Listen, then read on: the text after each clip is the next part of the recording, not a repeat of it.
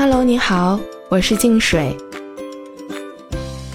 近几年，我们经常能看到不同行业之间的跨界，就比如说在娱乐圈，有演员演而优则唱，或者是艺人直播带货，再或者是艺人出书等等。那这两天我们看到了一个新闻，就是演员孙俪也来出书了，但是她出的书呢，不是关于个人成长类的这种书，而是作为主编呢，出了一套小朋友的绘本。那作为家里有小朋友的我哈，也想第一时间的了解这个绘本的题材。他出的这套绘本呢，是讲述关爱流浪动物的绘本。为什么会出这样一套绘本哈？我们了解孙俪的人呢，一定不会觉得惊讶，因为首先呢，她是两个宝贝的妈妈，家里面有两个宝贝，哥哥等等，啊，妹妹小花。但她就有一个习惯，在拍戏的时候呢，只要是在上海。他每天呢就会尽量的回家去陪孩子，然后在晚上睡觉之前呢给孩子讲这个睡前故事。他也非常重视和珍惜睡前的这段跟孩子相互陪伴的这个亲子时光。那其次呢，他一直有参与这种关爱流浪动物的公益事业，而且呢他也坚持做了十几年。那再次呢，他也是非常的喜欢书法和画画，之前呢就有在微博上。晒过自己的画作。当亲子阅读的这个习惯呢，和关爱小动物的这种题材相碰撞和结合呢，就给了孙俪出版这套绘本的想法。其实，在小孩子的成长过程中呢，阅读是非常重要的一部分。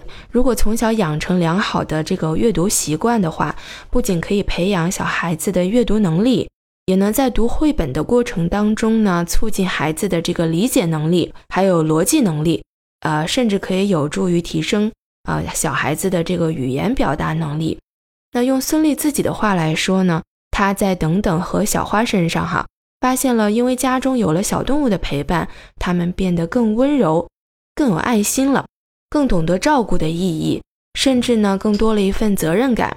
那像我自己呢，家中也有小动物，但是我们家呢不是小猫或者是小狗，而是两只小鹦鹉。当两只小鹦鹉来到我们家的时候呢，小朋友确实变得很温柔。他知道就是怎么样的去抚摸这个小鹦鹉的头和后背，让小鹦鹉感觉到舒服，而且呢，也会经常主动的去喂它们鸟食，去跟它们交流。然后呢，经常也会把它们放在手上或者是自己的肩膀上去带它们玩儿。之前买过的那个护肤品的包装盒里面有碎纸条。这么一团，特别像个鸟窝。大人跟他讲了之后呢，小朋友自己就把那个小小的鹦鹉呢，给他拿出来，放到了这个礼品盒里面，就好像给他找了一个鸟巢一样，就特别的可爱。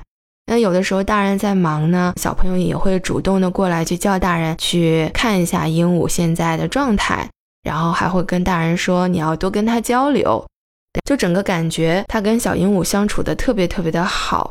然后也没有说感觉到害怕或者怎么样，就在这个相处的过程当中呢，他知道了怎么去照顾小动物，自己也会很开心，然后多了一份责任感。那孙俪也是发现了通过照顾小动物可以培养小朋友的责任感这一点，所以他就在想，有没有可能专门的出一套关于流浪动物的绘本给孩子们看，这样的话可以用孩子们看得懂而且能理解的方式。让他们能够更好的去了解这个流浪动物，更好的呢理解生命。那在绘本的创作过程当中呢，孙俪在片场的时候都会去跟相应的工作人员去沟通，然后去调整改进。而且他对绘本上的这个图案的细节看的也非常的仔细。比如说里面有拟人的这个小动物的形象，他手上拿着一个玩偶。那拿玩偶的这个姿势是不是合理的？或者是说这个动作能不能长久的保持？如果不能长久保持这个动作的话，能不能用其他的方式把这个玩偶展现出来呢？那通过沟通之后呢，后续的设计师就把它做成了一个小背包的方式。那这个期间也是经历了很多的磨合和沟通以及调整，然后这个绘本呢也改了好几版。最后才呈现出我们现在看到的这一版成品。其实绘本呢，对于大人和小孩子之间的这个沟通，是一个特别方便而且有效的工具。为什么这么说呢？就比如说有的事情你跟小孩子去解释，可能或者是你不知道怎么解释清楚，或者是小孩子可能听得云里雾里，啊，并不一定很明白。但同样的事情，如果你拿绘本去跟他讲解的话，他可能很快的就接受到，嗯明白你的想法。就比如说，有的小朋友要上幼儿园了，但是他不知道幼儿园是什么样。如果家长只是说干巴巴的跟他讲述幼儿园是什么样的，有很多同学、老师会怎么样，然后幼儿园里面会做什么等等，那他可能就没有这个概念。但是就有这样的绘本，叫我爱幼儿园。如果你通过这个绘本去跟他讲，结合绘本当中的图案以及每个角色之间的故事情节，他就很容易能明白，也能理解。等他自己去幼儿园的时候，他也能很快的去适应这样的集体生活，而且对于改变环境带来的一些不安全感，相对来说也会少很多。啊，说到这里呢，我们也知道陪小朋友看绘本是一件特别好的事情。那可能很多家长并不知道如何去筛选好的绘本。你在网上可以看到各种各样的绘本，有国内的，还有国外的。在书店啊、图书馆啊，也有很多很多绘本。那什么样的绘本是好的绘本呢？前两天在网上就有这样一个报道：一位宝妈给自己五岁的女儿买了一本这种互动的百科立体书，啊，就是我们经常说的这种翻翻书。那女儿也是非常的喜欢，经常放在手里，不停的翻看。但是这位宝妈无意间发现，其中有一个章节叫“繁忙的码头”，配图呢是一艘游轮，上面呢还设置了好几个可以翻开的这种窗户。就当她去翻窗户的时候呢，有一个画面让她一下傻眼了。她看到了什么画面呢？就在掀开一个窗户的时候，她发现，哎。出现了一个全身赤裸，然后只在屁股上盖了个毯子的男人，他正趴在床上闭着眼睛去享受按摩，而且给他按摩的呢是一位金色头发的女郎。就这个画面的设计呢，让他觉得特别的不舒服。虽然按摩本身并没有什么问题，但就是因为画面当中的这个男子赤身裸体呢，他就觉得实在不适合出现在给小孩子阅读的这个绘本上。那针对于这个事情，网友们的看法呢，也有一些差别。有的网友就觉得，可能这位宝妈有点过于玻璃心了。看到这样的画面呢，可能就只有大人想法比较多，可能会想歪。但是小孩子们呢，他们根本就不会联想到，嗯，其他不好的东西。而且他是盖了毯子的，对吧？而且比如说，而且比如说，家长带孩子去游泳馆啊，或者是水上乐园啊。很多人穿着泳衣的这个画面，是不是小朋友也接受不了呢？也有一部分网友呢，他们就表示了对这个宝妈的理解。他们觉得我们一直都在提倡早一点去教孩子男女有别这个概念，让孩子们知道，其实每一个人呢都有自己的隐私，不可以不穿衣服的出现在别人面前啊。那我不知道关于这样的辣眼睛的绘本，你有什么看法哈？那我是觉得，在买这个绘本之前呢，确实应该提前的做一些功课。什么样的绘本是好的绘本？那买什么样的绘本比较适合我们现阶段的孩子？那针对于这个绘本的挑选呢，之前我们凯叔讲故事的凯叔呢，也给大家推荐了一个公式，叫万能公式。那这个公式呢，就是著名的作者加获奖作品加知名的出版社再加孩子兴趣。首先，著名的绘本作家，还有这个知名的出版社，它是对于这个绘本的一个质量真正的背书。那这个获奖的作品呢，其实它是经过很专业的这个评定委员会去筛选过的，被筛选出来的这种优质的绘本，肯定有它特别突出的优势，也值得我们去购买去看。最后一个方面，也是最重要的一个方面，就是孩子的兴趣。首先要是他感兴趣，他喜欢看的，他才会积极主动的去看里面的内容。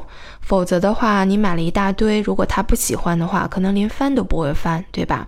那除了这个万能公式之外呢，我们在自己选择绘本的时候，也要考虑我们现阶段小孩子的一个年龄段，根据孩子年龄的大小去选择适合他这个年龄段的这个绘本。比如说，在三岁之前的小朋友，你可能就需要选择一些玩具书。比如说像立体书啊啊，还有翻翻书啊、动动书啊这种，设计非常的精巧，然后很有创意，这样的话就会很吸引小朋友去阅读，引发他的兴趣。那其中零到一岁的时候，它是一个婴儿语言形成的一个准备期，只会说一些简单的字啊，或者是词啊。他更多的时候呢，是喜欢用眼睛啊、嘴巴还有手去感受他身边的世界。所以这个阶段可以给他选择一些布书，或者是洗澡时候的这种书，让他去触碰。那等到一到三岁的阶段，这个阶段幼儿在语言上呢会逐渐的发育，他可以跟大人有一个简单的沟通对话。那这个时候可以给他选择一些动动书、立体书，然后大人去给他讲这个书上的呃故事情节。那在整体的色调上呢，要选择一些画风比较明快、活泼的绘本。等到三到六岁的时候，这个阶段是儿童语言迅速发展的一个阶段，无论是在生理上还是在心理上，都会有了一个新的变化。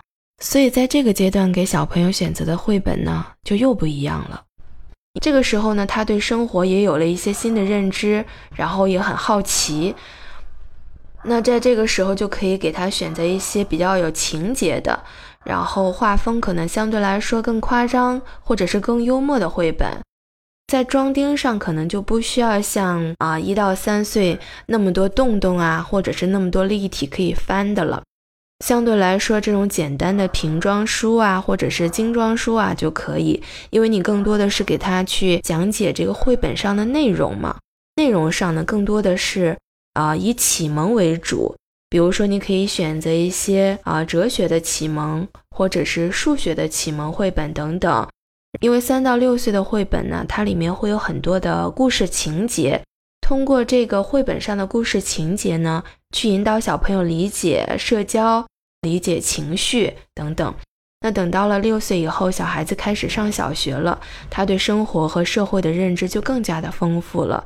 所以在选择绘本的时候呢，可以在情节上更加曲折，可以在情节上呢更加的复杂曲折一些。整体的绘画风格呢也可以更多元。那这个阶段呢，呃，相当于一个幼小衔接的阶段，你就可以逐渐让他去阅读这种桥梁书或者是纯文字类童书了。那材质上呢就没有什么限制了，就跟平常的，呃，课本基本上是一样的了。所以你看，即便是六岁前的小孩子，他每一个阶段所适合看的绘本都不一样，对吧？在选择绘本的时候，除了要了解个万能公式之外，还要了解我们现在小孩子所处的阶段，根据他的年龄段去匹配更加适合他的绘本。这样的话，才能让我们和孩子一起看绘本的这个过程。啊，有很好的收获，然后呢，亲子陪伴的时光呢，质量也更高。好啦，今天关于绘本的话题呢，我们就先聊到这里了。如果你对选择绘本有更好的看法，欢迎你在评论区留言。如果你喜欢我的节目呢，也希望你点赞、收藏和评论。谢谢你的收听，我们下期见。